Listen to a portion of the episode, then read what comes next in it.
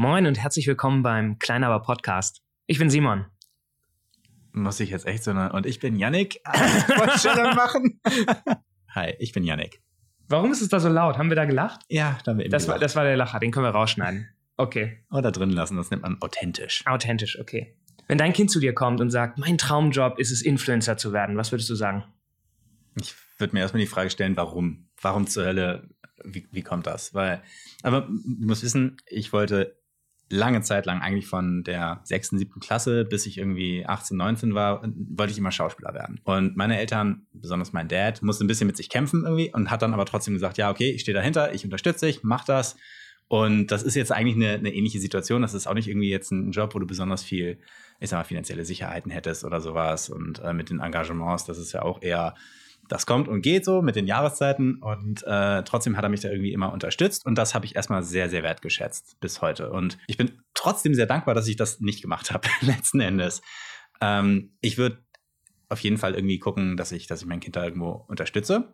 Aber ich würde auch hinterfragen, warum. So, und für mich steht irgendwie im Vordergrund da, das kann nicht irgendwie so ein Ding sein, einfach nur, weil es einen bestimmten Lifestyle irgendwie ermöglicht und man mit vermeintlich wenig Arbeit irgendwie da jetzt irgendwo hinterherläuft und sagt, ja, ich will irgendwie halt äh, Instagram Celebrity werden oder sowas, ohne dass da irgendwie Substanz dahinter ist. Also da würde ich schon da hinterher sein, dass man schaut, dass es halt irgendwie ein Handwerk gibt, was man, was man lernen kann. Äh, Aber was war für dich denn die Motivation, Schauspieler zu werden? Gute Frage. Das frage ich mich, das frage ich mich heute auch noch. Nee, es hat mir unglaublich viel Spaß, Spaß gemacht, äh, Theater zu spielen und auf der Bühne zu stehen und, und Rollen äh, zu spielen und, und mich mit der ganzen Materie zu beschäftigen, also Geschichten zu erzählen. Und das ist ja letzten Endes auch das, was ich heute noch mache. Also die Motivation, die ich damals hatte, das habe ich jetzt einfach in einen anderen Kanal lenken können. Das heißt, für dich war es nicht wichtig, dass Leute zusehen? Erstmal nicht, nicht. Also wir haben da Aufführungen gemacht in winzig kleinen Butzen, wo irgendwie drei Leute reingepasst haben und dann waren die Hälfte der Plätze nicht besetzt und so, das war auch okay. Ähm, äh, also mir, mir, hat die, mir hat die Arbeit an sich einfach immer sehr viel Spaß gemacht, sich da irgendwie in die Rollen reinzudenken und, und auch die Inszenierungsarbeit irgendwie. Also die Aufführung selbst war teilweise anstrengend. Bei einigen Aufführungen, also je nach Stück, war das natürlich auch irgendwie total spannend und viel Adrenalin, was da irgendwie ausgeschüttet wurde. Aber stand nie im Vordergrund. Also dafür äh, investiert man auch das ganze Jahr über viel zu viel Zeit da rein, als dass es dann nur irgendwie für die Aufführung, äh, die paar, die man dann halt im Schultheater gemacht hat, äh, als dass es das wert gewesen wäre. Warum hast du dich dagegen entschieden, dann Schauspieler zu werden? Ich habe im Amateurtheater, äh, nachdem ich Abi gemacht hatte und so, beim Weihnachtsmärchen Aladdin gespielt. Und Vom Weihnachtsmärchen Aladdin. Ja, ja, es, äh, es war ein Weihnachtsmärchen und äh, Sehr open-minded auf jeden Fall. Ja, ja, ich- Ganz ja. zeitgemäß. also ich habe halt blonde Haare und äh, mit gefärbten ging das dann trotzdem. Aber äh, ich habe in der Rolle auf jeden Fall festgestellt, in der Zusammenarbeit mit dem Regisseur, meine Güte, jetzt bin ich auf einmal in der, in der Position, nicht mehr wie im Schultheater, wo ich mich selbst so viel einbringen konnte, wie ich wollte, sondern ich musste irgendwie dem zuhören und das machen, was der sich vorgestellt hat, der Regisseur. Und das fand ich, das ging überhaupt nicht. Weil Du ich hatte, lieber der Regisseur sein. ja, ja, ich hatte, ich hatte andere Ideen und, und wollte das anders umsetzen und äh, habe dann festgestellt, scheiße, als Schauspieler geht das nicht. Wie ist es denn, wenn du ähm, jetzt auch an den Beruf Influencer denkst? Du hast gesagt, gerade es wäre nicht in Ordnung, wenn das einfach nur einen Lifestyle ermöglicht. Ähm, denkst du, dass das, wenn man heute jetzt äh, schaut, dass viele Influencer werden wollen, weil das einen Lifestyle ermöglicht, weil sie den Lifestyle geil finden? Oder was denkst du, ist die Motivation dahinter? Das ist ja unterschiedlich. Also da wirst du auch, äh, wenn du dich länger mit den Leuten unterhältst, so viele Antworten wie, wie Hm. Befragte irgendwie bekommen, glaube ich. Was jetzt für mein Kind da irgendwie äh, mir wichtig wäre, ist, dass es halt nicht nur um den Lifestyle geht, weil ich glaube, äh, so wie die Social Media Plattformen halt irgendwie äh, durch, durch Wellenbewegungen gehen und da die, die eine Plattform abappt und es keine Garantie gibt, dass man irgendwie dann die, die nächste Welle rechtzeitig erwischt oder so. Ähm, wenn das nur darum geht, da gibt es andere, glaube ich, Jobs, die einfach auch einen bestimmten Lifestyle irgendwie ermöglichen und trotzdem einfach auch eine, eine langfristigere Sicherheit da irgendwie mit sich bringen. Und wenn man dann sagt, hey, ich, ich nutze jetzt irgendwie das, das Handwerk, was ich gelernt habe, um ähm, so eine Welle auch mitzureiten und, und äh, Influencer, ich sag mal, zu werden, klar, okay, warum nicht? Aber das kann halt irgendwie nicht das, das Einzige sein.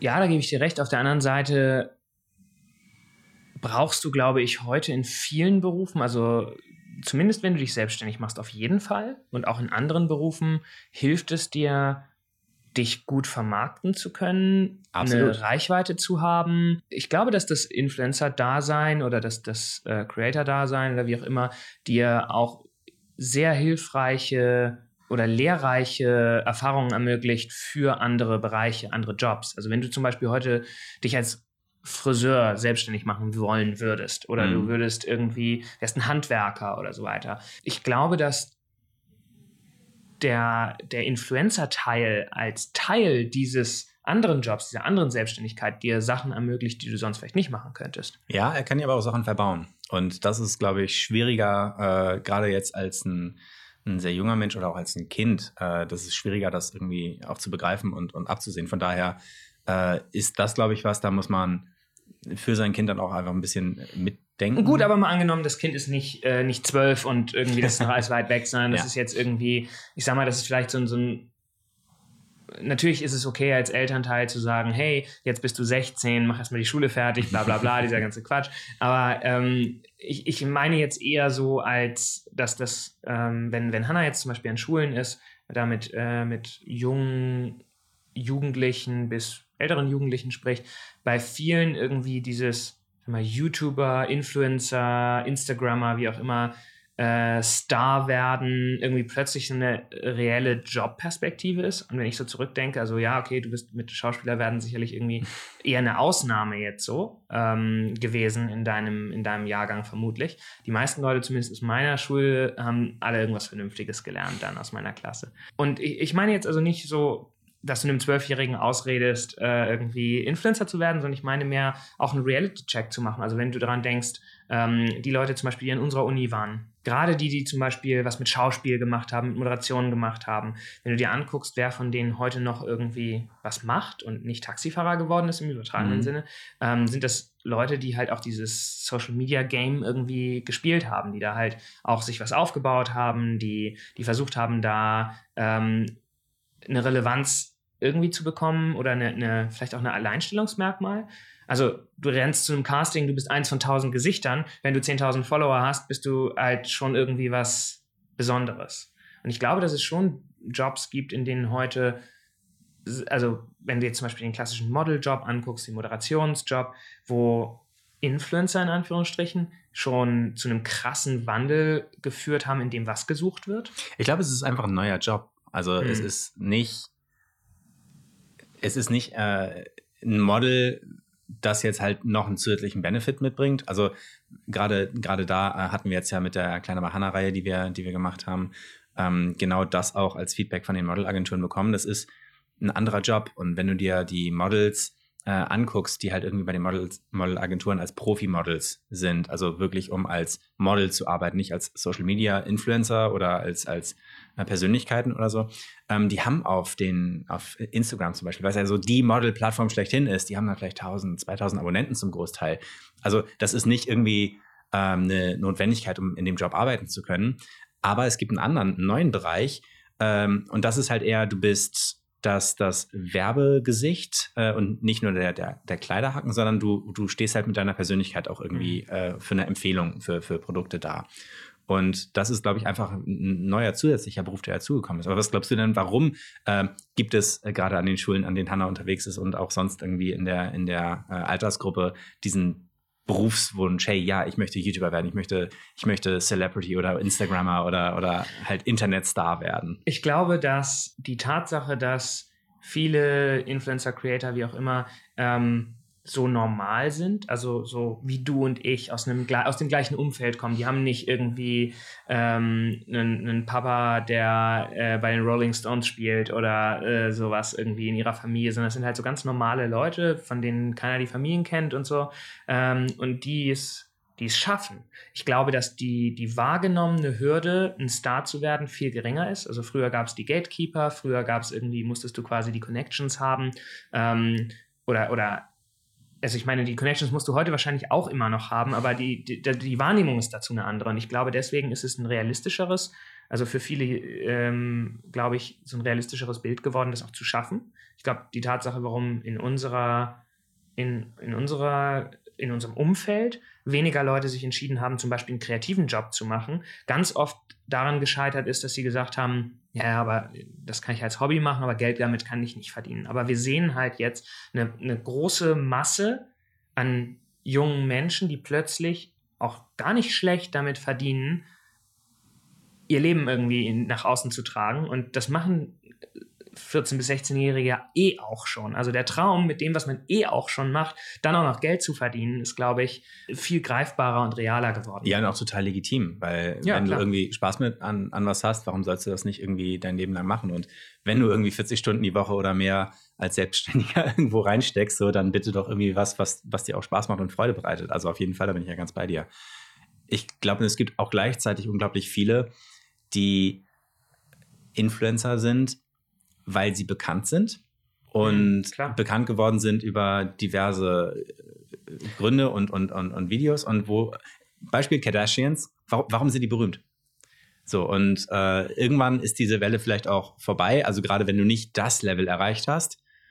Und dann ist ja die Frage, Gut, die Halbwertzeit von einem Star ist, glaube ich, ähm, wie früher wie heute nicht so besonders lang. Also ja, aber, aber, aber ähm, früher, also wenn, äh, ich sag mal, zu den Model-Hochzeiten, als es irgendwie so die, die sechs. Claudia Schiffer. Claudia Schiffer, Ja, genau, okay. als es so Mhm. Naomi Campbell und so diese, diese Riege von sechs irgendwie Top-Models gab. Die sind halt, als sie auf der Höhe waren, die konnten aussorgen.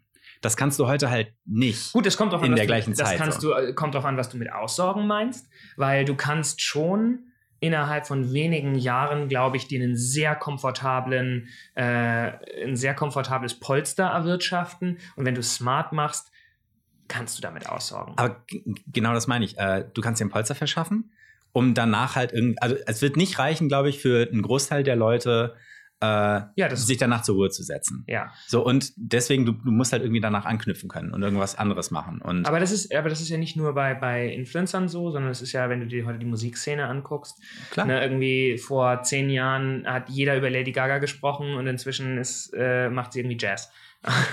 und äh, aber ich glaube, sie hat ich glaube, sie hat ausgesorgt. ausgesagt. Und genau, das ist, aber das ist der Punkt. Also ich glaube, dass diese, dieser Frenzy irgendwie ist dieses, wow, sie ist der neue heiße Scheiße, so ein bisschen so Boyband-mäßig. So, die waren dann ja auch kurz irgendwie die Ja. Stars und dann halt auch weg vom Fenster. Mhm. Ähm, es ist ja vielleicht auch gar nicht, gar nicht schlimm, danach was anderes zu machen. Also wer, wer macht seinen Job schon für, für sein Leben? Heute, früher war es, glaube ich, du hast einen Job zehn Jahre gemacht. Gefühlt ist es heute eher bei fünf Jahren oder so, bis jemand mal so die Branche wechselt oder was ganz anderes macht.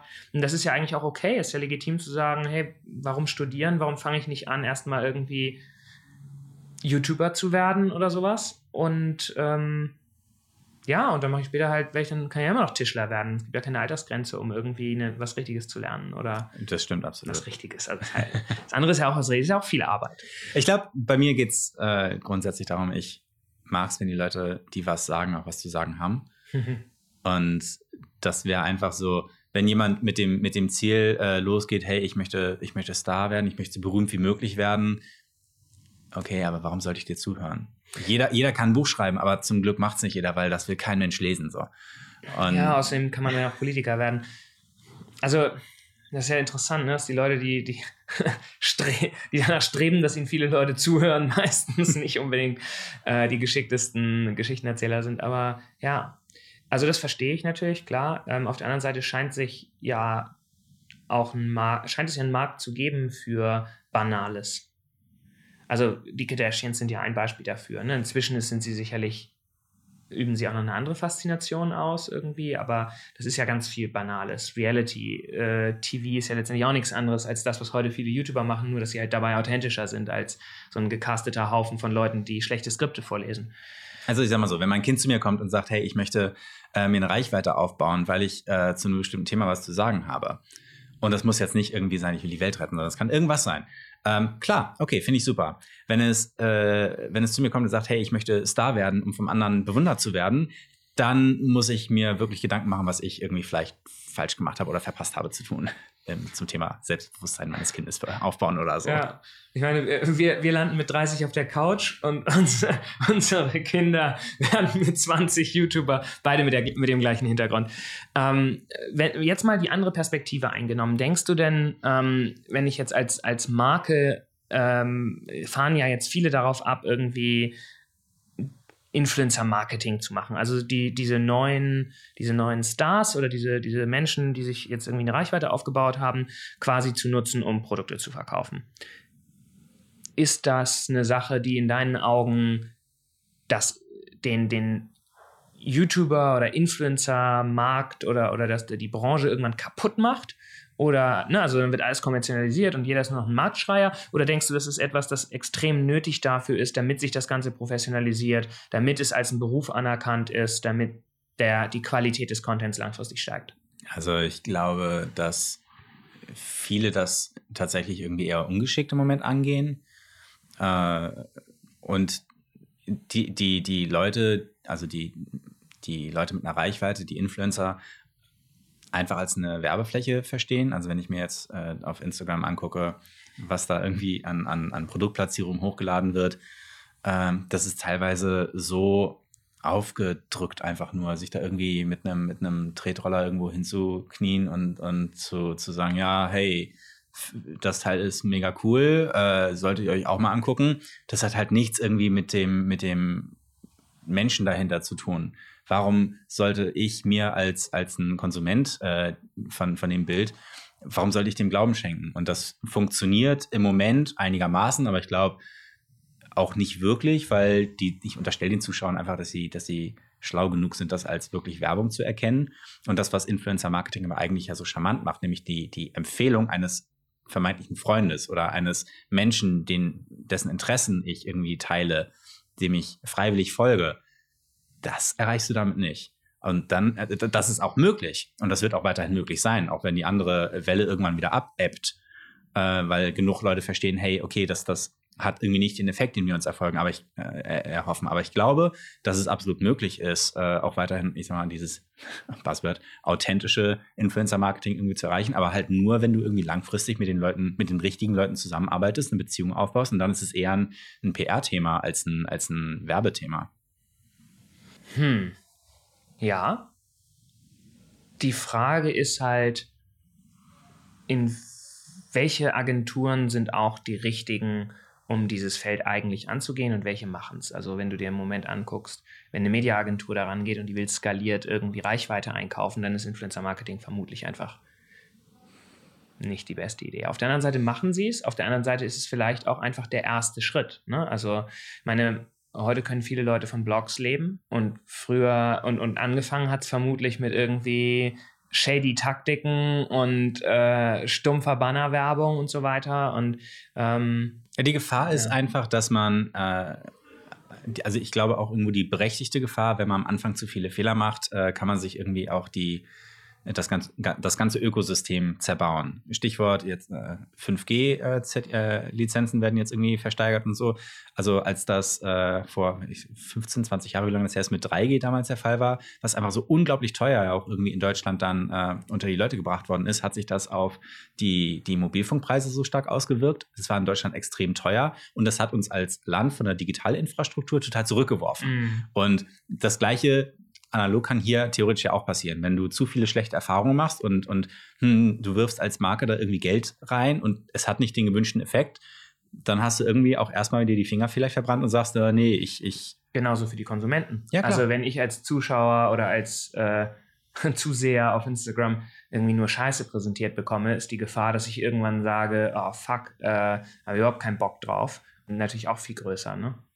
Auf der anderen Seite ist unsere Toleranz für schlechte Werbung offensichtlich ähm, recht hoch, wenn wir uns Fernsehwerbung angucken und Bannerwerbung und was alles so toleriert Dann wiederum hast du noch einen Fernseher, wo das Kabel in der Wand steckt. Auch wahr. Naja, gut, also, aber es, ich glaube, es gibt schon immer noch, ich kenne die aktuellen Zahlen nicht, aber es gibt schon noch so ein paar Millionen Leute, die Fernsehen gucken. Ja, klar. Ab und zu. und, und dann. Während sie schlafen. Aktiv, genau. ja. Also selbst bei meinen Eltern, äh, wenn ich da ab und zu bei denen bin und die abends irgendwie den Fernseher laufen haben, also ja, sie gucken Fernsehen, aber dass sie irgendwie die Werbung gucken, habe ich lange nicht gesehen. Und ich meine, gebranntes Kind einfach durch, den, durch die Industrie, in der ich arbeite, äh, ich achte halt drauf so. Mhm. Naja, ich bin skeptisch. Ja, klar. Aber ich meine, es ist natürlich auch schwierig, wenn auf der einen Seite Reichweitenmedien wie Fernsehen, wie Radio, wie früher mal Print letztendlich wegfallen. Diese, diese riesigen Reichweiten, die du in relativ kurzer Zeit aktivieren konntest, eigentlich auf der einen Seite nicht mehr da sind und auf der anderen Seite hast du aber einen totalen Clusterfuck als Markt mit super vielen einzelnen Plattformen, einzelnen Kanälen auf den Plattformen, eventuell dann eben musst du ja sogar noch mit den Personen sprechen, dann ist es natürlich auch schwierig, wenn du heute sagst, ich will irgendwie, ich will 50 Prozent von Deutschland erreichen. Früher hast du irgendwie dann dich vor der Tagesschau eingekauft und dann hattest du die halt alle an einem Abend. Das ist ja deutlich schwerer umsetzbar. Also at scale wirklich eine große Masse an Menschen erreichen. Der Wunsch ist immer, dass es möglichst irgendwie auf Knopfdruck funktioniert und dass es so die einfache Lösung gibt. Aber ich glaube, die Welt ist komplizierter geworden. Und mhm. äh, ja, wir, wir haben alle den Wunsch, aber wenn wir zu sehr irgendwie versuchen, diese, diese Pauschallösung, die so einfach skalierbar ist, die jetzt einfach, also ich sag mal, dass das nächste ich schalte Werbung vor der Tagesschau-Ding ist und versuchen das jetzt auf, auf Teufel komm raus so zu benutzen, laufen wir einfach Gefahr, halt auch das Potenzial so total zu verfehlen. Und äh, ich meine, wir sagen immer, das Wichtigste, was du hast, ist irgendwie die Zeit, die du mit den Leuten verbringen kannst. Und die, du musst dir die Mar als Marke die Zeit nehmen. Mm, das, das, fun das, funktioniert halt dann besser, wenn du dir die Zeit nimmst und, und dich hinsetzt. Und ja, ich verstehe, ich, ich verstehe das Bedürfnis, aber so funktioniert die Welt halt im Moment nicht. Es ergibt sich daraus ja auch eine neue Chance. Die Chance, sehr viel individueller mit Menschen ins Gespräch zu kommen und das, was wir immer, ne, Breite versus Tiefe sozusagen, also wirklich eher in die Tiefe zu gehen, einen, einen, tieferen Kontakt aufzubauen, vielleicht eine höhere Markentreue dadurch zu erreichen, als das möglich wäre mit dem Megafon auf dem imaginären Marktplatz stehen. Es gibt sicherlich Branchen, für die wird das deutlich schwieriger. Klar. Äh, andererseits ist es vielleicht jetzt auch bei Windeln oder sowas äh, nicht so von Bedeutung, da irgendwie so eine besonders langfristige Beziehung zu den Leuten zu haben. Ich meine, wenn das Kind erstmal aus dem Alter raus ist, dann brauchst du vielleicht eine Weile, bis du dann wieder den Bedarf hast. Auf der anderen Seite, es gibt viele, viele Branchen, die haben sehr, sehr lange Beziehungen zu ihren Kunden. Und ich glaube, das sind die, die wirklich davon profitieren können, wenn sie es richtig angehen.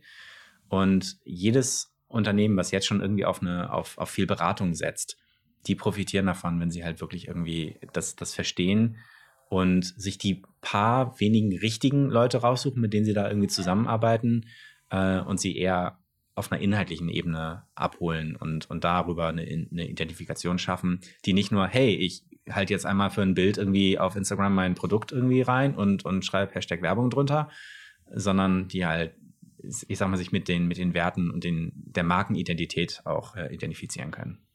Wenn dein Kind jetzt äh, Influencer werden will? Lieber YouTuber oder lieber Instagrammer? YouTuber, auf jeden Fall YouTuber. Und warum? Weil es Substanz hat, ne? also äh, es gibt, wir reden da so oft ja drüber, diesen, diesen fundamentalen Unterschied zwischen, zwischen dem Feed äh, auf Instagram oder auch Facebook, wo du irgendwie durchscrollst und, und du kommst an so vielen Sachen vorbei und lässt mal hier ein Herz da oder schreibst vielleicht mal einen kurzen Kommentar oder sowas, aber ich sag mal, 90 Prozent der Inhalte, die sind in weniger als zwei Sekunden einmal durch deinen Screen geflogen und auch wieder weg. Und genauso schnelllebig ist das halt auch. Und in dem Moment, in dem du da das System nicht weiter fütterst, bist du weg vom Fenster. Und auf YouTube baust du dir halt eine Datenbank an, an Videos auf, die über Jahre irgendwie geschaut werden und wo du immer wieder irgendwie neue Leute auch drüber erreichen kannst. Wir, wir haben Videos gehabt, die sind Monate oder Jahre, nachdem sie online gegangen sind, irgendwie nochmal total durch die Decke gegangen, äh, weil sie nochmal so einen so einen Push bekommen haben. Und YouTube funktioniert halt nicht im Feed, sondern du hast immer diesen, diesen Moment, wo sich ein Zuschauer entscheidet, ja, das Video will ich mir jetzt anschauen, klickst drauf und bist dann auf der Videoseite. Klar, da gibt es dann auch andere Videos daneben, die angezeigt werden und so weiter. Aber dadurch, dass du dich einmal entschieden hast, hey, okay, ich gucke mir dieses Video an, das ist, das ist einfach so ein, so ein mentaler Login, wo du sagst, okay, ich, ich möchte das jetzt konsumieren. Und du gibst ihm erstmal viel mehr, viel mehr eine Chance auch. Und klar, du musst dann auch innerhalb von ein paar Sekunden zusehen, dass du irgendwie die Leute abholst, sonst sind sie auch wieder weg. Aber du schaffst das halt. Und, und wir kriegen es ja auch hin bei unseren Videos, obwohl sie äh, weit über, über zehn Minuten irgendwie lang sind, trotzdem Zuschauerbindung von 60, 70 Prozent hinzubekommen. Das heißt, die Leute gucken das ja auch bis zum Ende dann durch, zum Großteil. Aber du brauchst ja nicht unbedingt Substanz. Wenn du den React-to-Content anguckst, gibt es ja äh, eine Menge Inhalte, die du sehr substanzlos machen kannst, mit denen du sehr substanzlos Zeit füllen kannst. Ja. Das ist wahr. Aber das ist äh, einfach, glaube ich, nicht das, von mir. Also, ich mache halt irgendwie gerne Sachen, von denen ich sage, ich konsumiere das auch gerne. Und es ist wahrscheinlich tatsächlich schwieriger, auf Instagram die Tiefe zu erreichen. Denkst du, das ist auch einer der Gründe, warum so viel, ich sag mal, auch tatsächlich oberflächlicher Content in Bezug auf Schönheitsideale, auf tatsächlich viel Schönheitsideale auf äh, Instagram so gut funktioniert? Also ich meine, mit hässlichen Profilen ist wahrscheinlich keiner bis jetzt besonders groß geworden. Äh, es gibt auch es gibt ein paar, äh, die halt ganz bewusst jetzt in, in eine andere Richtung gehen und damit jetzt auch Erfolg haben. Aber ich glaube, das ist wirklich so ein, so ein so eine Wellenbewegung, die da irgendwie durchgeht. Du hast jetzt eine Weile halt äh, die ganzen Lifestyle und Beauty und Travel-Influencer gehabt, ähm, die jetzt zwei, drei Jahre lang ihre Hochzeit hatten. Und jetzt gibt es ja auch eine, eine, immer stärker werdende Gegenbewegung dazu mit Leuten, die sagen, hey, nee, wir setzen auf eben nicht dieses glattgebügelte, sondern das Ungeschminkte, das, das Echte, das, das Unverfälschte. Und das andere wird nicht komplett weggehen. Aber es gibt schon ja einen, einen Shift hin auch in eine, in eine, andere inhaltliche Richtung. Die Frage ist ein bisschen, ist es ein Trend, der wieder vorbeigeht? Ist es so eine, weißt du, diese Gegenbewegung zu, ja klar, es gibt immer so ein paar, die dann quasi gegen den Strom schwimmen und es geht auch wieder vorbei, weil ich habe schon das Gefühl, dass Instagram aufgrund der, der feedbasierten äh, Inhalte, wenn ich meinen Feed angucke, ich gucke mir auch lieber Schönes an. Also es, Instagram ist vielleicht einfach nicht die Plattform, auf der ich Tiefgang will. Ist ja auch okay. Also an sich zu sagen, ne, irgendwie, wenn ich eine, wenn ich eine 90-minütige Doku sehen will, dann gucke ich die vielleicht auch so auch eher auf Netflix als auf YouTube. Nicht, weil der Player das nicht unterstützen würde oder irgendwelche technischen Limitationen, sondern einfach, weil das Mindset, mit dem ich an die Plattform gehe, ja auch ein anderes ist. Wenn ich Instagram aufmache, erwarte ich eine bestimmte Art von Inhalten. Wenn ich YouTube aufmache, wieder eine bestimmte Art von Inhalten. Die ist für jeden sicherlich anders aber sie ist vielleicht auch von Plattform zu Plattform grundsätzlich unterschiedlich. Total, absolut. Also es ist, fängt ja schon damit an, in welchen Momenten öffnest du welche Plattform.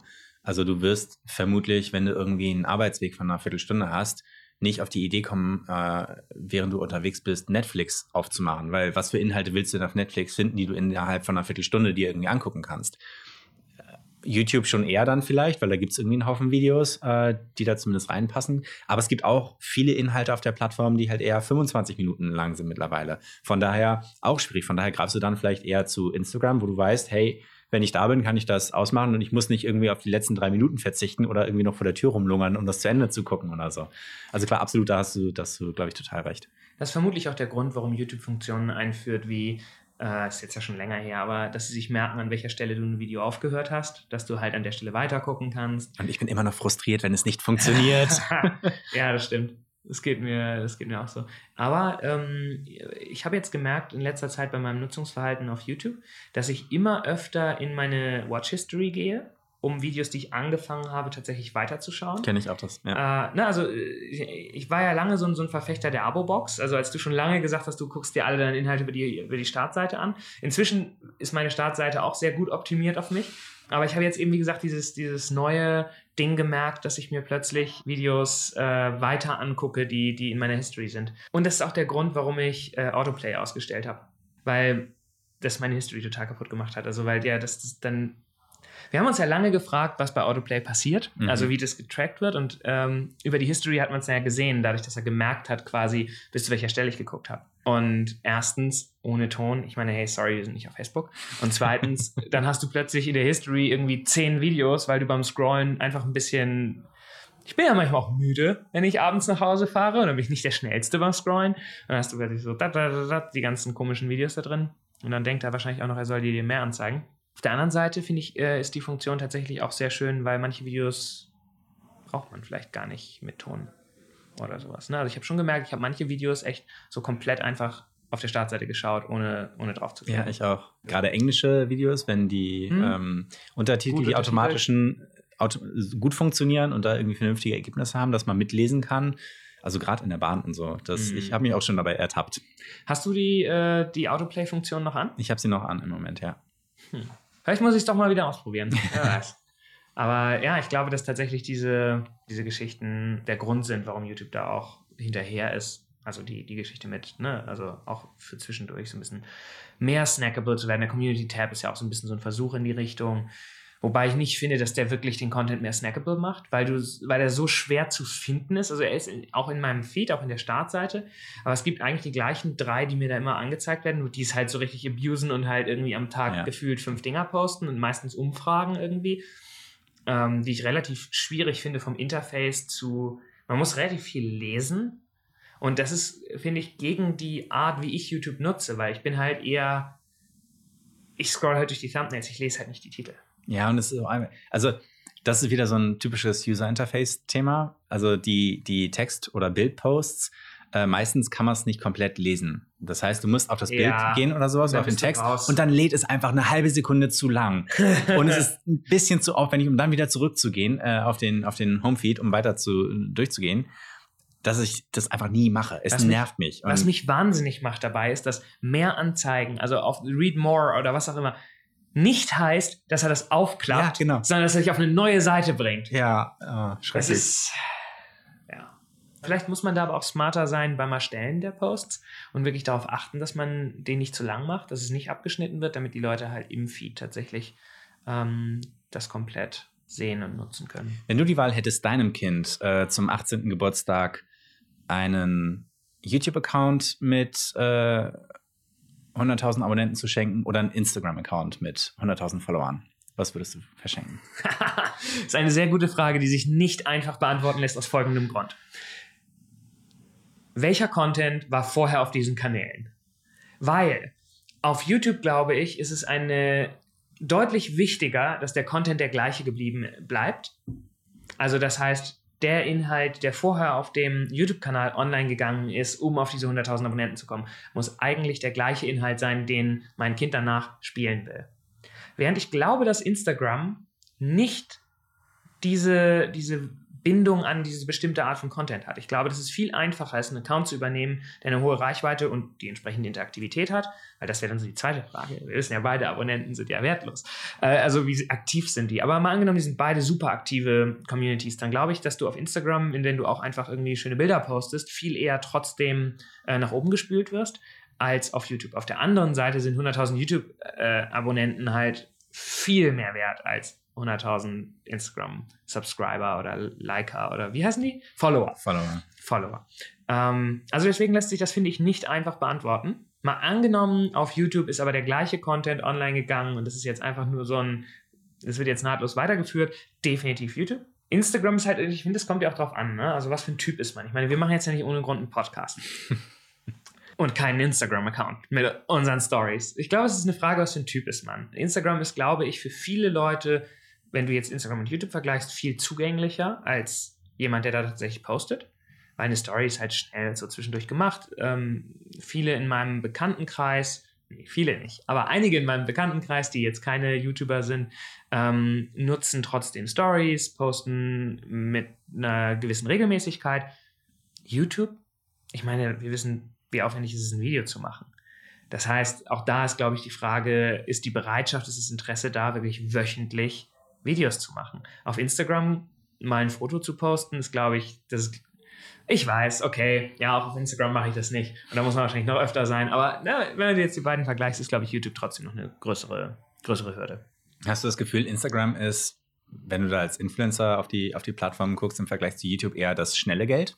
Ich finde, auch das kommt total darauf an, welche Accounts du dir anguckst. Wenn du dir diese ganzen Prank, React to, Clickbaiting YouTube-Kanäle anguckst, habe ich das Gefühl, die sind auch ziemlich das schnelle Geld.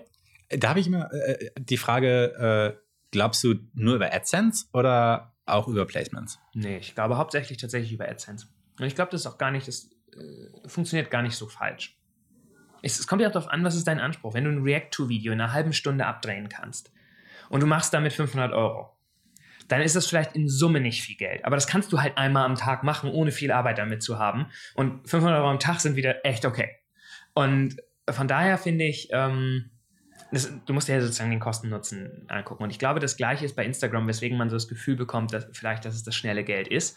Es ist halt einfach viel einfacher, ein Foto zu posten mit dem E-Roller oder mit den Sneakern in der Hand, ähm, als eben ein Video darüber zu drehen. Gerade auch wenn du sagst, du willst, hast den Anspruch, ein Video mit Substanz zu machen auch Instagram-Fotos oder Stories sind, können aufwendig sein. Wenn du jetzt sagst, ich habe einen bestimmten Look und ich meine, ganz ehrlich, diese ganzen Vlogging, Traveling, bla bla bla, Beauty-Menschen, äh, die müssen ja auch ständig irgendwie nach Rom, nach Milan, nach sonst wohin jetten äh, und äh, sich da irgendwie in den coolsten Orten ablichten, weil wenn du da fünfmal in Wanne Eickel äh, fotografiert hast, bist du ja auch weg vom Fenster. Auch das ist ja, äh, das ist ja eine andere Art dann von, von irgendwie Aufwand und Stress und so. Ich glaube, der Vorteil bei, ich habe ehrlich gesagt deine Frage schon wieder vergessen, aber der Vorteil bei, bei YouTube äh, ist, glaube ich, ähm, dass du vielleicht, also wenn du nicht vlogst, sondern du drehst so Videos, wie wir das auf vielen Kanälen machen, das Video, der Dreh ist irgendwann vorbei.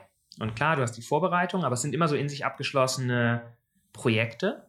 Und ich glaube, Vlogging, Instagram, äh, Stories und so weiter sind ein konstanter Eingriff in deinen Alltag. Und ich glaube, das ist auch eine Sache, die ich, ähm, die ich abschreckend finde. Was war deine Frage? Ob du glaubst, dass Instagram das schnelle Geld ist. Ah ja.